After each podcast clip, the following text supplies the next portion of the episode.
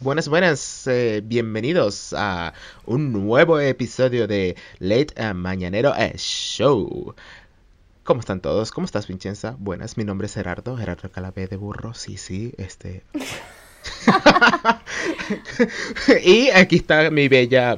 Oli, mi bella co-host, ah, Vincenza. Oli, este, estamos de vuelta a un siguiente, un nuevo episodio, eh, episodio número 7 de este Le- Mañanero Show que sale todos los miércoles a las 24 horas y los viernes a las 24 horas, hora New York, Coast West, New East York. Coast, we are East Coast, right? Yeah. East Coast. Sí, Costa- nosotros somos la East Coast. Este. Me encanta como ese East Coast que estás que cuando estás en, en la East Coast de París. Ajá, qué malo Sí. fue eso. Bueno, ay, déjenme decirles una cosa. I miss New York a lot.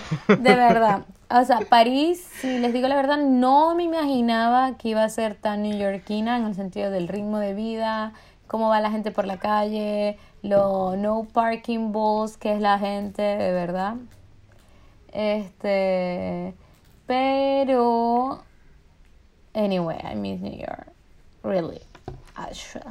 Es que eso lo estaba hablando la otra vez con, con alguien. Es como que esta, esta ciudad tiene, tiene algo. Siempre lo hemos dicho. Y este eh, eh, esta ciudad tiene una energía que o la amas o la odias. De una. O, O sea, es literal. Tú te estás tiempo. bajando del avión. Sí, también, pero, o sea, si, si tienes un mez- un- un- una mezcla, es muy probable que te quedes aquí. Pero es una cosa que tú literal, te estás bajando del avión, caminas dos minutos en Nueva York y ya, listo, la odias o la amas. Donde sea que camines, puedes caminar en la zona más bonita, puedes caminar en la Cuando yo zona más llegué, fea. caminé la, cuan- Bueno, en la cuando zona más fea es como llegué, más probable que- Estaba en la zona, una de las zonas más feas y la amé. La amé. Desde el primer, desde el primer segundo. Ajá, Desde el primer ajá. segundo. Es como que. Yo creo, Es un- no es- sé. no sé, no sé qué verga Digamos hay que es aquí. una cosa energética, pero mm, para darle un poco más de misticismo a la cosa. Pero de todos los lugares en el Ujú. mundo donde he estado, que he estado en lugares hermosos, en lugares muy pacíficos, en lugares limpios, en lugares civilizados, en lugares terriblemente desordenados. O sea, he estado como en todo tipo de lugares. El único sitio donde me he sentido como que digo, this is my home, Ajá. en New York.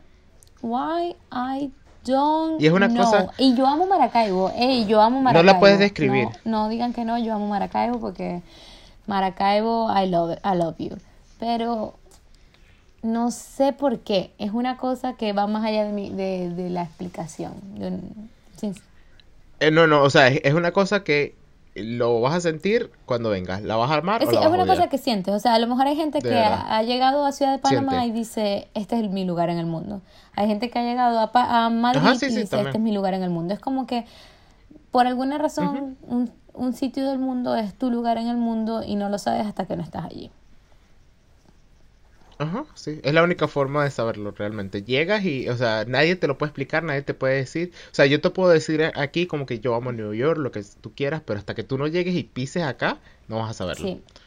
Jamás. Igual con cualquier ciudad, ¿no? Sí. Realmente, No, y, pero y la verdad, ah, sabes, hablando un poco, y no es acerca como del, del sueño americano, el American Dream. He hablado mucho de eso con muchísima gente últimamente, porque obviamente he conocido aquí en París, en este trabajo nuevo que, en el que estoy, a muchos chicos, sobre todo mucho más jóvenes que yo, casi 5, 6, 7, 8, 9, 10 años más jóvenes que yo. Y obviamente ellos todavía tienen que explorar el mundo y conocer y ver y esta esta es una de sus primeras experiencias fuera de casa. Y lo que me he dado cuenta es que todo es como, marica, are you fucking crazy? What are you fucking doing in here? Estabas en Nueva York, que estás loca. Y yo así como, yo necesitaba salir de Nueva York, necesitaba, quería aprender francés, necesitaba hacer como un pequeño cambio en mi vida. No quiere decir que no quiera volver como una loca, porque quiero volver como una loca. Claro, no, Pero ah, mis razones, mis razones, o sea, irte de Nueva York te vas a dar cuenta Exacto, más mis- todavía de lo que, lo que quieres estar exactamente. acá. Y, y yo lo que les decía es que aquí en Europa hay como una idea, ¿verdad? Porque muchas de esas personas no han ido a, a Estados Unidos nunca ni a ningún ni, probablemente no han salido de donde ni a ningún lugar de, de, Latinoamérica porque la otra cosa también es que los que crecemos en Sudamérica sobre todo en Venezuela y Colombia Chile y Argentina tenemos y Perú tenemos una idea muy muy americanizada. O sea nosotros tenemos una cultura muy americanizada. Entonces eh, sobre todo Venezuela. Nosotros somos súper americanizados. Al punto que el béisbol es nuestro, es nuestro deporte nacional. Este, y, y, para nosotros comer perro caliente, o sea, hot dogs y hamburguesas es como natural, súper normal. O sea, nosotros...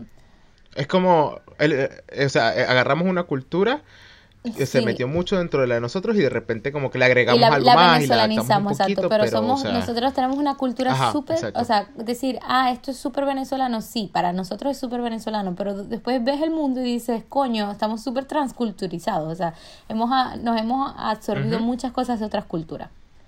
Como por ejemplo sobre todo la manera en que nos vestimos. vestimos. como estamos, este, sobre todo, no sé, las comidas. Eh, por ejemplo, yo pensaba que las palmeritas y las reinitas, que son unas galletas con gelatina de fresa on the top, eran venezolanas solamente. Y eso es francés, mi hermano. Es original de Francia. Como también creía que la malta era venezolana y es original del Reino Unido. Entonces, yo, eh, yo cuando he descubierto estas cosas me quedo así como, ¿what? ¿What? ¿What? Exacto. What, the, fuck? Exacto. Are you fucking kidding me? Get the fuck out of here. Are you fucking kidding me, you fucking asshole? What no, the el otro día estaba hablando con alguien en, inglés y me dijeron, marica, eres súper neoyorquina. Porque yo dije, yo dije, porque yo dije, forget about it. Forget, y me dijeron, eso es súper neoyorquina, tipo, las, las típicas palabras neoyorquinas, las, las típicas frases, forget about it, get the fuck out of here, Uh, Get the fuck out of here. Siempre lo digo mal, pero es que es parte de, eh, mi, de, mi, de mi. O oh, let me go to the deli. Get the fuck um, out of here. ¿Qué más? Ah, let me go to the. Let's go to the deli. Um, I'm going to the uh, city. ¿Qué más? Este. Eh, I'm going to the city, eso es literal, así tú, tú vives en Brooklyn, que es la ciudad, pero estás diciendo que vas a la city, que es Manhattan. Ajá. I'm going to the city, sí. Do you live in the city? ¿Qué otra cosa dije así que era super New York? Ah, eh, dije, well, let's get a pie. Y me dijeron, marica, yo no quiero un pie. Y yo, no, o sea, una pizza entera. y eso es algo, eh, bueno, no sé, no sé si, si, en el resto de las ciudades de acá, pero eso es algo muy de acá, que todo el mundo dice pie y todo el mundo le dice pie. Y cuando llega un extranjero a intentar pedir una pizza, es como que, oye, a pie y, hasta uno mismo lo dice, porque ya está tan acostumbrado a decir a whole pie, half pie, lo que sea, y uno dice, sí, you want a whole pie, y el dicho así como que, what? Sí. Oye, the whole thing, the whole pizza, oh, yeah, yeah, yeah. Sí, o sea, bueno, es que ya, ya estamos, ya estamos neoyorquizados, o sea, yo obviamente no tengo 20 años viviendo en New York, pero yo me siento bastante neoyorquina en ese sentido. Y bueno, y cuando hablo inglés... Era de las que no quería hablar inglés americano. Yo decía, tengo que hablar solo inglés británico porque yo amo el inglés británico y fue el que estudié, el que aprendí y el que sé mejor. Y después que llegué a Nueva York, bueno, forget about it. Ahora pregúntenle el mezclote que hay ahí, una huevona. Exacto. Pero bueno, este. Múltiple pues, personalidad. Pues sí, nada. Entonces, lo del sueño americano les decía a estos chicos. Ellos no, porque Estados Unidos, porque no sé qué. Y yo les decía, miren, esa idea de sueño americano que se tenía de Estados Unidos, donde tú ibas y trabajabas y hacías mucha plata y tal, sí, tú todavía puedes hacer mucha plata, pero para hacer mucha plata tienes que... Primero no es igual, la, la, situación económica mundial no es igual. Segundo, para hacer mucha plata tú tienes que trabajar muchas horas. Entonces yo comparo el sueldo que tengo ahorita aquí en Francia con el sueldo que tenía en, en Estados Unidos en un trabajo, un oficio, este que no se requiere tener una profesión, sino un aprendizaje y experiencia laboral. Em, y si yo aquí trabajara 70, horas, 70, 70, en español. Sí, 70. Eh, 70. 70 iba a decir. no, y en, francés es peor porque me estoy aprendiendo los números. Entonces es 60 más 11. Malditos, no podían aprender a hacer los números más fácil. Ah, sí. Exacto. Este. Eh, bueno, entonces. Eh, no, la, la americana les decía que eh, ya no es igual. O sea, si yo trabajara aquí en Francia las mismas 60 o 70 horas que trabajaba en Estados Unidos, haría la misma cantidad de dinero que haría en Estados Unidos. Las diferencias, hay, hay algunas diferencias, obviamente. Aquí en Francia la renta es mm, un poco más económica en comparación con, con, con Estados Unidos. O sea, puedes conseguir, que con Nueva York, digamos. Puedes conseguir mejor un, una mejor locación de vivienda en una mejor zona más central que en Nueva York ni soñando por ese precio. Pero este el precio de la comida es igual, el precio en los restaurantes es, es igual, eh, eh, los Uber aquí son más caros, para tu información. Este, sí, porque me imagino que no sé, a lo mejor la demanda no es tan alta. No, mm, no, no sabría decirte, pero sinceramente Tipo, yo les decía, vayan a Estados Unidos, vivan la experiencia, porque todo, yo creo que todo el mundo tiene que vivir la experiencia de lo que se cree como the big American dream. El sueño americano, sí. Pero ya no es el de antes. Ya no es el de antes donde la gente llegaba y en dos años hacía un montón de dinero con effortless, I mean, con esfuerzo, pero no como el, el, extra, extra, extra esfuerzo que debes hacer ahora. Y lograbas tener tu compañía y tu cosa. O sea, lo, lo que vas a hacer en Estados Unidos lo puedes hacer aquí en Europa, lo puedes hacer en América Latina, lo puedes hacer en donde sea, porque al final la situación económica no es una situación solo del país, una, es una situación mundial en la que estamos. La, la situación, la, crisis económica que está atravesando es el mundo entero, no solo un país. Obviamente hay países que se mantienen mejor y el camino es más fácil, sí. Y te dan, una, y te dan como una estabilidad de vida más eh, donde los servicios funcionan, donde tienes este poder adquisitivo, etcétera. Y entonces, bueno, eso obviamente te hace la cosa con el camino más fácil y dice, bueno, aquí se va mejor. Pero realmente es Sí, o sea, llevas unos escalones más arriba si lo haces desde otro lado, pero es como que igual tienes que subir todos los escalones. Como que vas a llegar más rápido por aquí, pero vas a, vas a tener que hacer lo mismo o quizás más esfuerzo. O sea, no sé, al final es como que yo les dije, vayan a Estados Unidos, disfrútenlo, porque Estados Unidos es una experiencia este, obviamente la cultura es diferente porque es una es mente abierta en el sentido, si lo comparamos con Europa, tienen como que cada quien está por su lado, no les importa nada. El, obviamente el clima es... Claro. Igual depende de dónde estés viviendo, ¿no? Pues, pero, pero las grandes ciudades son así. Vives, este, del, el clima depende de eso, este, el, el, el neighborhood donde vives, el barrio donde vives, el vecindario. Entonces como que al final si te digo la verdad de todo lo que he recorrido hasta ahora, mi pequeña y muy humilde conclusión es, no es que todas las culturas son la misma y todos los países son los mismos, pero al final la situación de vida te la creas tú. Y simplemente es como que si te sientes mejor en un, en un lugar que en otro, es más por ti y no por el lugar.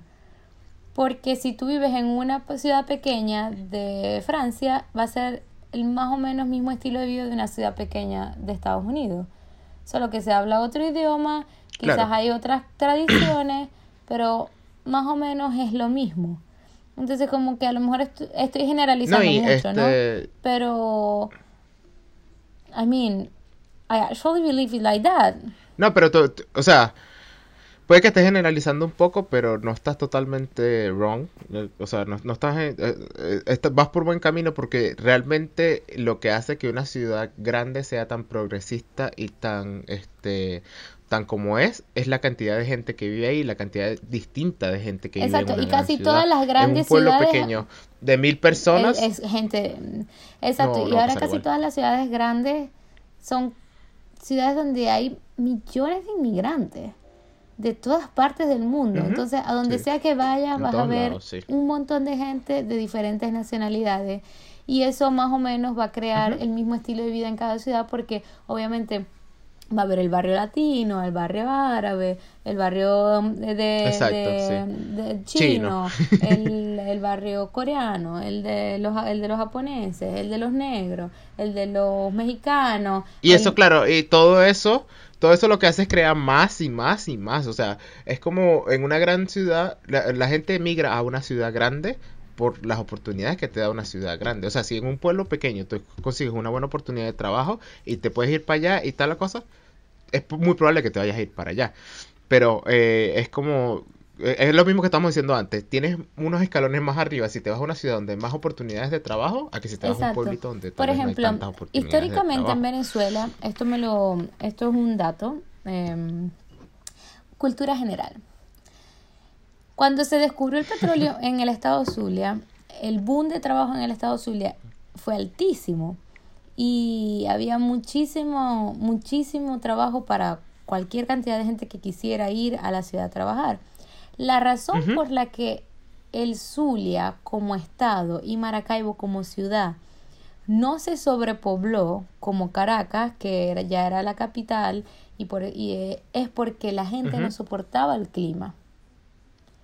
Entonces la gente, aunque si había oportunidad de trabajo, preferían no irse para allá por el que no soportaban el clima. Entonces iban a Caracas con la idea de que como es capital hay quizás más oportunidad y para quienes han ido a Caracas o quienes, han, o, quien, o quienes son caraqueños, saben la cantidad de sobrepoblación que hay y la cantidad de, de, pobreza que se creó en el, en el, en el en la ciudad y en el estado en general del Distrito Federal, este, con solo ver la favela, lo digo favela porque es el nombre generalizado en español para todos los que hablan en español.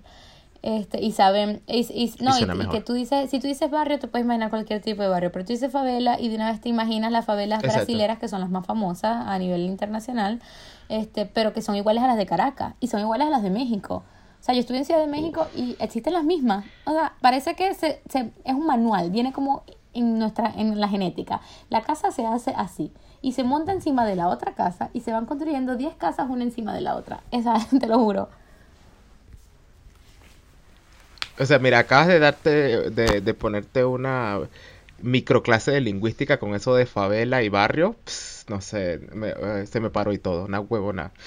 Qué loco, eh, me encanta eso. Pero, ajá, sigue con lo que estás diciendo. Ya hablaremos de, lingüística otro día, no quiero aburrirnos Bueno, al, al final la cuestión es que el mundo entero está tan mezclado porque hemos sido una población en constante movimiento a nivel internacional que y hoy en día con la globalización y las comunicaciones en instant moments este ya es muy difícil como decir que no puedes tener la misma oportunidad aquí o allá. La puedes tener. Es simplemente que bueno depende de la situación del país se te hace quizás un poco más fácil o más difícil pero pongámoslo entre Europa y Estados Unidos que en teoría son las potencias mundiales verdad es più menos lo mismo. Es solo que, bueno, culturalmente la idea del americano y la idea del europeo y etcétera, etcétera. No, tendríamos que profundizar demasiado en el tema como para poner detalle por detalle de por qué podría ser o no más positivo o pro o, y contras de Estados Unidos y la Europa. Pero creo fielmente, sinceramente, que al final tienes que estar donde sientas que es tu casa, aquí en la China o en la Conchinchina. Y lo que vayas a hacer en la China, sí, también lo puedes hacer en la Conchinchina. Eso sí, frases épicas de Vincenza. ¿Dónde, este, es que eh, eh, vivimos en un mundo uh, en el quinto coño de su madre. Donde el diablo dejó los hijos y nunca lo fue a buscar. Donde dejó la, la pantalla. Donde está el enchufe del sol. Exacto, ahí mismo. Donde el diablo va a enchufar el sol después de quitarse las pantaletas, así mismo. Em, no, lo que iba a decir es como que vivimos también en un cuando el diablo se quita las pantaletas, él enciende el sol y para encender el sol me y ya para encender el sol mea en el sol.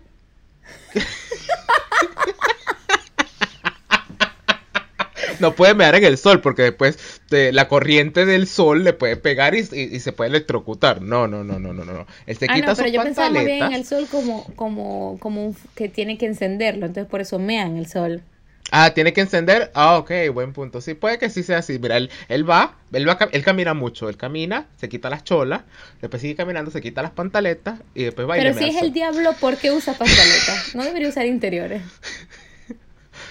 Feti pero tienen fetiche. Bueno, la gente...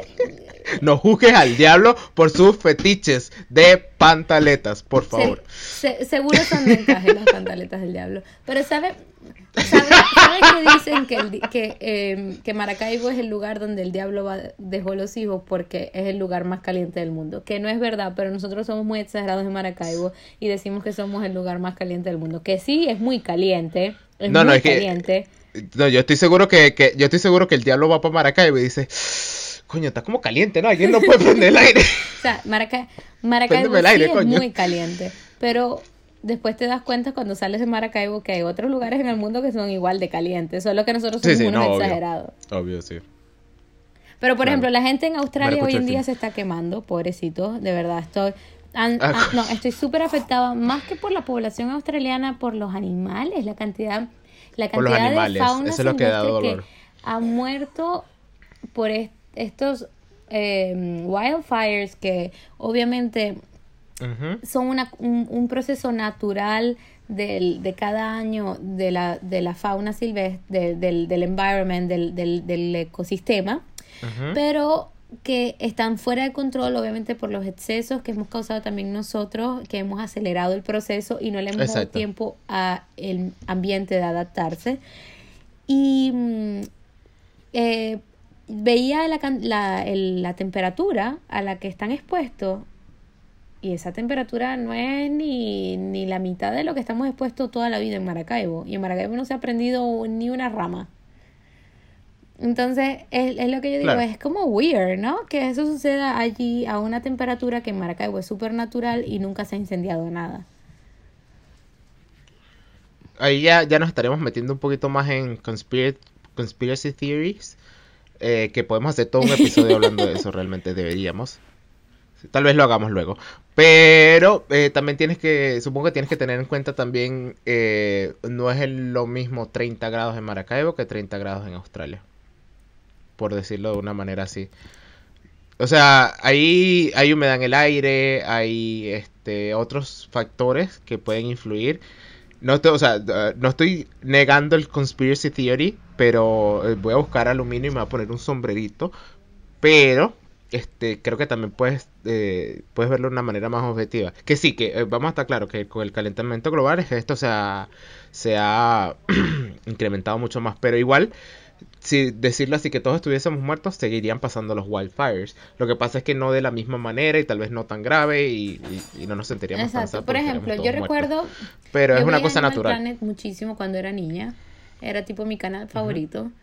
Y este, recuerdo ver todos estos documentales acerca de África y los wildfires en África eran un proceso natural del ecosistema eh, porque era una forma de em, quemar como el, el old grass y crear las nubes de lluvia, que luego venía la lluvia y se acababa. Lo vemos también en El Rey León. Pueden ver El Rey León, se ve, a eso sucede también en El Rey León. No la, no la nueva, por No la he visto todavía, ¿sabes? Eh... No, no la quiero ni ver, se ah, ve tan mala. tampoco. Bueno, mm.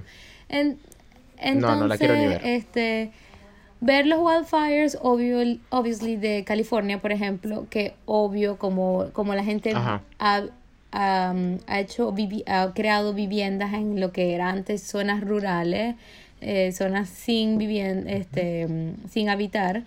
Entonces obviamente se ven muy afectados, pero entonces al mismo tiempo, luego cuando ves la comparación, porque esto fue increíble, cuando vi el mapa de Australia sobre el de Estados Unidos y vi que son del mismo tamaño y que California es solo un punto rojo en los millones de puntos rojos de toda la Australia, yo decía, wow, this is fucking incredible. I mean. Sí. De verdad, no, de verdad es lamentable y de verdad es súper triste. Y, y, las personas que se están arriesgando a, intentar controlar, controlarlo todo, que no sé cómo es el proceso. y la cantidad de, de, consecuencias que va a tener después. Porque ahorita estamos hablando solo de, lo que está pasando en el momento, de los animales que han muerto, de, de las casas que se han quemado, etcétera pero la contaminación en el aire, la cantidad de CO2 que ha creado el, el, el, el fuego de carbono, de, de, dióxido de carbono es la cosa. Eh, sí, ¿verdad? Eso es lo que se crea cuando... El dióxido de carbono. Es lo que se crea cuando se quema y eso es lo que no hace que puedas respirar cuando, cuando estás en un incendio.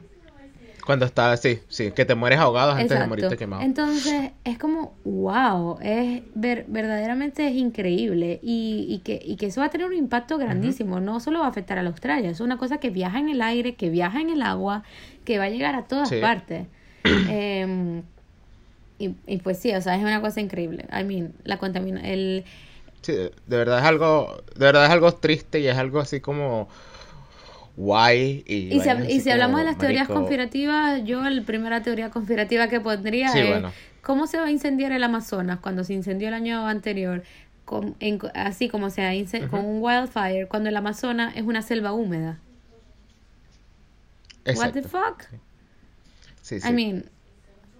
No, o sea, tú te pones a investigar y hay tantas cosas, o sea, hay gente muy cuestionable haciendo este tipo de, videos o, noticias, pero hay gente que no tan cuestionable que te pones así como que...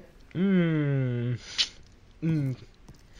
eso, o sea, no sé, no, realmente no sé qué, qué ganas tú con quemando el Amazonas pero las grandes empresas tal vez tengan su manera de ver que sí va a ser algo Exacto, y además de toda la explotación, bueno, y si hablamos del Amazonas, bueno, eso es otro tema aparte, toda la explotación de minerales de em, que se hace eh, ilegal, ilegal en, en el Amazonas, o sea, de las dos formas, y la, la explotación, aunque humana, el tráfico de personas que eh, sucede en esa selva, que no es una cosa de la que no se habla, pero existe y sucede este dentro de toda esta ilegalidad de explotar minerales prohibidos o ultracontaminantes radioactivos que están en esa zona del, del mundo, de la geografía. Entonces es como que, bueno, es un tema así como que a lo mejor no escucha, no sé, el FBI nos mandan a matar o nos reclutan y no sé. No, el FBI nos está escuchando sin importar que aquí el FBI nos está viendo desde hace rato. No te preocupes, pero el FBI sabe todo lo que hacemos, especialmente a mí porque yo estoy acá. Pero este, eh, lo bueno es que saben que no somos nadie y nadie nos va a escuchar. Hacemos esto solo por diversión. Sí, realmente. Y porque, o sea, al final lo hacemos tanto en la vida real que es como, ¿por qué no? ¿Por qué no compartir nuestra El otro día estaba con alguien y le dije, tienes que decirme cuándo callarme, porque yo hablo muchísimo. Y le dije, y, y, y, le dije, antes existía una cosa que se llamaba enciclopedia carta. ¿Cómo se llamaba? En carta, en, carta. En carta. Cuando no existía el internet, existía esta cosa que se llamaba en carta, que eran unos discos que instalabas en tu computador y que se, y que se actualizaban anualmente, ¿verdad? Con toda la información de la cultura en general del mundo entero. Antes de eso existía, era un libro, que era un libro que anualmente salía, la, la enciclopedia de cartas, siempre un libro que se actualizaba anualmente con toda la información del mundo. En fin, con esto no quiero decir que soy vieja, con esto quiero decirles que yo soy una especie de enciclopedia en carta, en el sentido, yo leo demasiadas cosas que a lo mejor una persona me dirá, no sirve de nada que leas todas esas estupideces. Pero después pero oh, cuando yo me siento en una mesa a hablar con alguien, tengo tanta información en mi cerebro que es como que yo empiezo a abrir una gaveta, sale una información. Abro otra gaveta, sale una información. Otra gaveta, es como que tengo que no te acordabas, tú, o sea, en tu mente estaba ahí, de repente abres la gaveta y, oh, sí, tú sabías que, no sé, no sé ningún dato así, pero o sea, es como datos súper locos así, entonces es como que yo tengo demasiada información en mi cerebro que no sé qué tengo. Y cuando yo empiezo a hablar, no hay quien me pare. Y si estamos hablando de cosas así de interesantes, de hablar y hablar y hablar cosas de datos y cosas y información, es como... no hay quien me calle. Porque siempre, o sea, yo puedo ver, no sé, la, mm, la mantequilla que dice eh, eh, I cannot believe it's not butter. Y yo voy a decir, tú sabes que la mantequilla I cannot believe it's not butter es una mantequilla que fue hecha así, asada, no sé qué. Y le falta un carbono para revientar plástico. Te lo juro. O sea, todo ese tipo de información está en mi cerebro. Entonces... y que datos inútiles que jamás vas a utilizar en tu vida a menos que estés hablando paja medio eh, con, con, una cervecita o encima. Con, o con alguien en general. Entonces yo siempre le digo a la gente, por favor, cállenme porque yo no sé cuándo parar. yo no sé cuándo parar y yo hablo demasiado. De verdad. Sí, lo, lo bueno es que yo, yo, yo también tengo muchos datos inútiles en mi cabeza, pero... Es que yo creo, no, yo creo que eso es lo bueno entre tú y yo, que tú tienes muchos datos inútiles, yo tengo muchos datos inútiles, y empezamos a compartir datos inútiles, y por eso es que nunca dejamos de hablar. Sí, sí. Pero Realmente, miren, yo- sí, sí. Y nos ponemos a... mi a hablar de consejo para todo pero- adolescente que esté hoy en día, joven, niño, que esté en el colegio, o hasta en la universidad, jóvenes adultos, aunque ustedes crean que no les va a servir de nada, es bueno tener información, leer, culturizarse. Es cultura, cultura información, general, sí. porque por alguna razón en el mundo te hace abrir más la mente y te hace querer tener como esa necesidad, es como una esponja, como una necesidad de absorber. Entonces absorbes información que crees que no te va a servir, pero sí te va a servir. Entonces, háganme caso. Aunque ustedes crean que las matemáticas no sirven. Mira, sí. Sí, sí, o sea, literal es, es una cosa que no te das cuenta cuando eres joven y que, que, que mientras más vas creciendo te das cuenta cómo funciona un poco el mundo y todo lo que tú viste en la universidad, en la escuela y eso, eh, fue así como que, mm, ya, o sea, obviamente hay cosas inútiles que nunca vas a usar, pero Sí hay cosas, o sea, por lo menos lo, lo que pasó hace un rato con, con Vincenza hablando de, no, que no voy a decir barrio, voy a decir favela, y fue así como que, no mames, me regresaste literal a, a, a mi clase de lingüística hace no sé cuántos años ya, así, y yo, y yo en mi mente ya estaba el significado, porque es que el significado y el significante y todo, cualquiera que haya estudiado lingüística va a estar este, revolcándose ahorita con todo lo que voy a hablar porque lo estoy mach- ma- machacando, y cualquiera que no haya estudiado va a decir, ¿qué mierda estás hablando? Porque es una vaina, literal, es una vaina súper complicada. Los lenguajes, para que lo- eh, ustedes lo sepan, y bueno, aquí me va a tomar como 15 minutos hablando. Los lenguajes son una cosa muy frágil y muy complicada al mismo tiempo. Y son muy raras, o sea, los lenguajes cambian y no cambian al mismo tiempo. Y este, la manera en que nos expresamos es muy distinta en muchas cosas. Significado significante, saussure, toda la mierda. Pero es una vaina que eh, eh, te hace entender tanto eh, la sociedad y el mundo como estamos ahorita. Es así como que, por poner un ejemplo, si yo ahor- ahorita digo, cierra los ojos e imagínate una casa, ¿verdad? Entre todas las personas que están escuchando esto, yo voy a imaginarme una casa, Vincenza se va a imaginar una casa, eh, tú que me estás escuchando te vas a imaginar una casa, el otro se va a imaginar otra casa, eh, eh, en fin, digamos que tenemos 10 casas distintas entre 10 personas distintas, porque yo no crecí en la misma casa que Vincenza, ni que cualquier otro que está aquí. Entonces, eso mismo que si, si Vincenza hubiese dicho, no, en los barrios en Caracas, yo me hubiese imaginado el barrio en Caracas porque yo viví el frente de un barrio en Caracas, pero alguien que no haya, no haya visto eso nunca se va a imaginar un barrio distinto, no sé, Brooklyn lo Y puede por ver eso como fue un que dije barrio, y así favela. como que, mm. Y si dices y, y, y- y volviendo a- a- al- al tema de- del lenguaje, si tú dices favela, favela es algo muy específico que ya todos nos vamos a imaginar algo más parecido.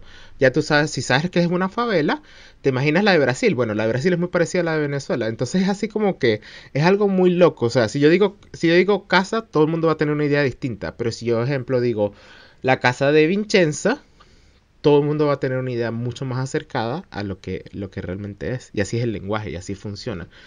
Y, Y como a nivel, y eh, co- lo siento no, por y como a nivel tanto. internacional, que es lo que se ha, la- se ha popularizado, el nombre favela, como los barrios estos que crecen en montaña, una casa encima de otra. Entonces, Ajá. obviamente, es más fácil explicar en- a la gente que los barrios de Caracas se parecen una favela. O el barrio de, de México, de las afueras de Sí. México, también parecen una favela. Porque aunque favela y barrio Y creo que es, es lo una mismo, manera de entenderlo. a lo mejor, no sé, favela que es en portugués. Probablemente, Este, sí. eh, la verdad es que si yo digo barrio, te vas a imaginar cualquier cantidad de barrio. Aparte, por ejemplo, en el español de los, de las- de los, car- de los cartoons, cuando dicen barrio en las traducciones, ¿sabes? De, de inglés a español, de los niños, dicen el barrio. Pero para nosotros en Venezuela un barrio es un lugar feo. Un lugar inseguro, un un hood, un vaina. lugar donde está la gang, donde donde donde hay Donde hay drogas, donde hay drogas, donde hay esto, inseguridad, donde lo donde otro, donde no te metas para el barrio, papi, porque tú sabes que te exacto, puede pasar porque- esto y esto y esto y vaina. A menos que vayas con alguien que vive en el pero barrio. en cambio Ajá, y para otro tipo de cultura decir barrio es como el vecindario.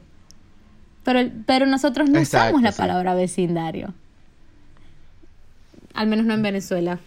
Por eso, o sea, por eso es lo que les estoy diciendo. El, el, lenguaje es algo tan frágil y tan complicado. Es como que eh, de, no entenderse con alguien o sea, nada más el hecho de que tú te estás entendiendo con alguien y hablas eh, con alguien, por ejemplo, de otro país, y tú estás hablando y están en un nivel muy parecido, es muy, o sea, la manera en que, en que se hace proceso es simple y complicado al mismo tiempo, es una locura. O sea, si alguna vez, o sea, si esto les llama la atención, el lenguaje es una cosa de verdad a mí me yo a mí me encanta y por eso es que yo puedo hablar de esto por tres años ya llevo dos y medio, pero es que es algo que, que, que, conecta conmigo muchísimo y es algo que de verdad me fascina demasiado entender por qué y de qué manera se forma y toda la cosa. O sea, nada más los dialectos, o sea, tú piensas en la cantidad de dialectos que vivieron y murieron.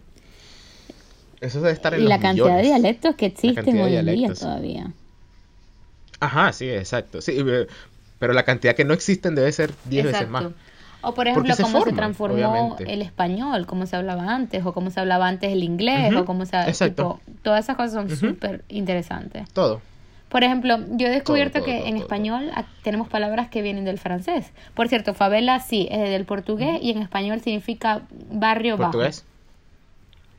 Mm. ¿Barrio bajo? bajo. Mm, Este, por ejemplo, el otro día iba en bicicleta y vi una tienda. Una tienda que vende un poco de todo, como un lo que nosotros llamamos un 99, un un no Tipo un no, deli. un- como una tienda que, que nosotros en Venezuela llamamos quincallería que vende un poquito de todo. Mm. ¿Me entiendes? Puede vender electrodoméstico, puede vender cosas del, de, de papelería, puede vender... Tipo farmatodo. Mm, Sí, eso es lo que Farmatodo se supone que era una farmacia que vendía un poco de otras cosas. En fin, la cuestión es que Ajá, tú sí, sí, una vale. quincallería y la quincallería en Venezuela es el sitio donde venden de todo. Puedes conseguir una papele- papelería, sacan copias, cyber, este, venden electrodomésticos, venden chucherías, venden comida, o sea, venden un poco de todo. Bueno, adivinen qué. Voy, estoy en París y cuando veo una tienda se llama, se llama Quincallerie. Quincallería. Y yo, Ay, qué cuchi. cuando veo la tienda y veo lo que es, dije, coño, la palabra es francesa. Y nosotros, y nosotros la usamos en Venezuela así como normal, como que es de nosotros. Entonces es como, o Sí, ten- mi, mi nona, por ejemplo, que es siciliana, decía petit pois a los guisantes verdes. Y mi nona es siciliana, mi nona no hablaba francés, pero ella le llamaba petit pois de siempre, de toda la vida.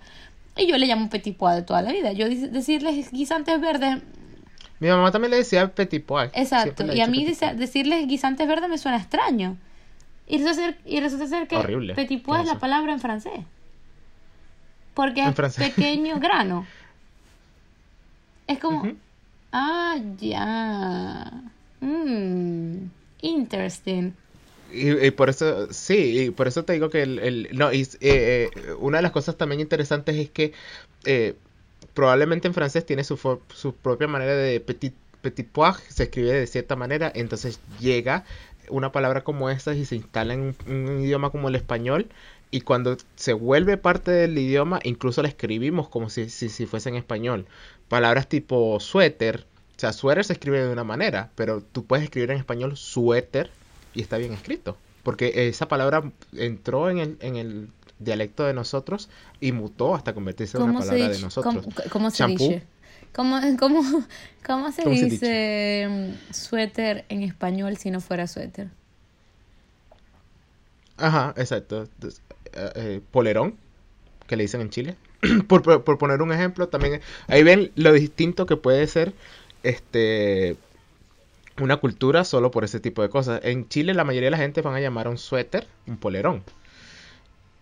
Y tal vez sepan la palabra suéter por como nosotros la llamamos enfrente de ellos, pero ellos no nunca te van a decir suéter, te van a decir Y si yo digo, por ejemplo, un sándwich, nosotros en Venezuela, Un sándwich sí lo van a nosotros en entender. Venezuela decimos un sándwich, quiero un sándwich. ¿Cómo, cómo dice, Un cómo, sándwich. cómo dice un, ay, voy a seguir con el cómo dice, cómo, cómo dice, ¿Cómo cómo, dice? un sándwich en español? Ajá. Emparedado. sándwich. Emparedado, un emparedado de jamón. ¿Quién coño dice emparedado? Nadie. Las, comi las comiquitas Exacto, traducidas sí, al español en 1990. Que sería lo mismo con, con, con la casa de, de favela. Si yo digo un emparedado, a lo mejor hay gente que no va a saber tener ni puta idea. Pero si yo digo un sándwich, todo el mundo va a tener una idea de lo que es un A ver, sándwich. lo, lo- Una palabra también los italianos dicen panino. Era un panino, ya. Pero ellos, Un panino, si tú- sí. pero si tú dices tiene- quiero un panino, tú te imaginas es un pan canilla relleno con lo que te vas a comer. En- Ajá. que es lo mismo ya- porque así se lo comen ellos. Pero tú dices un sándwich y es el pan cuadrado americano con la crosta que tostas. Ajá. Es como, mm, Sí, sí. sé. Sí, que todos los, o sea, en, en teoría, todos los panini son sándwiches, pero no todos los sándwiches son Mm, panini. Más o menos. Por ejemplo, aquí No venden sé. el pan de Sí, sándwich. menos. y, se y en vez de llamarse pan de sándwich, que como le decimos en Venezuela, se llama pan americano. Pan americano. Sí, claro. Claro. Tiene Como nosotros sentido. le decimos Eh, al, al eh, pan eh, eh. francés, nosotros tenemos en Venezuela una cosa que se llama pan francés, Ajá. que es un pan que solo lo, ve, lo, ve, cono- lo ves en Venezuela. Hasta que llegué, hasta que yo llegué a Londres y lo vi en una panadería francesa. Y el pan se llama petit pan, Claro. porque es un pan pequeño. Porque es, Petit pan. es un pan pequeño, Ah, petit pan. pero es- y nosotros lo llamamos en Venezuela pan francés. Y es el pan más bueno que puede existir en la bolita del mundo, mis hijos. Ujú. El pan francés es... Pero, o sea, eh, eh, eh, todo eso es muy fascinante por cómo... O sea, tú te pones a explorar cualquier palabra que tú dices día a día y la cantidad de historia que puede tener Una sola palabra. es inmensa. Una sola palabra. O sea, literal, tú puedes estar hablando de petit pois, una sola cosa, y, y buscarle el, el- el- la historia y va a ser una vaina, vas a estar ahí dos horas. Fácil. Y palabras Y más sabe- complicadas. Por ejemplo, las galletas, lo, dije en el post, en el, en, en el programa anterior, pero lo pasé así por encima, las palmeritas. Ok, Ajá. las palmeritas, nosotros le llamamos palmeritas porque normalmente las hacemos pequeñas y así sean de este tamaño gigantescas, le seguimos llamando palmeritas. Palmerita. Este, Nadie no. le dice palmera. O sea, tú nunca vas a pedir, me da una palmera. No, me dame una palmerita. Exacto, grande, exacto. Y resulta ser que estas palmeritas, para quienes son, quienes no son venezolanos, son estas galletas hechas creo que de masa de hojaldre, como con una melaza azucarada encima. Total, son muy buenas. La cuestión es que realmente es un postre francés, es una cosa francesa, no es venezolana. Y se llama aquí en Francia palmier. Lo mismo, Palmier. palmera. Y nosotros le decimos palmerita. palmera, y, palmier. este, y en México Ajá. también las venden, pero no sé cómo le llaman los mexicanos, nunca les pregunté. Pero en México también las venden y saben igual. O sea, es la misma receta, es la misma vaina. O sea, es increíble. Es, Es la misma vaina, increíble- Es increíble cómo estamos súper, súper, súper este, Sí, sí. mezclados. ¿Y de dónde vienen las cosas? Por ejemplo, las polvorosas. En. México también venden las polvorosas. Y yo Las así polvorosas, como, sí. "Oh, my dear Lord, polvorosas. Entonces es como, wow. O sea, es interesantísimo, la verdad. Sí, sí, o sea, li- literal es un tema que podemos estar hablando por horas y es un tema que, que eh, es muy fascinante la manera y, y incluso antes lo que pasa es que hoy no- nos damos eh, hoy en día nos damos más cuenta de lo mucho mez- lo mezclado que estamos por el internet, por esto, porque viajamos mucho, porque exploramos y es como mucho más fácil Antes encontrar ese tipo de, cuando de La gente similitudes. que tenía la posibilidad de viajar, de explorar el mundo, era como, wow, esa gente cuánto es culta, claro, porque tenían acceso a todo esto en vivo. Hoy en día no es solo una Exacto, persona, en vez de una persona son mil personas que tienen acceso a viajar por el mundo y ver las cosas. Y es muchísimo más interesante.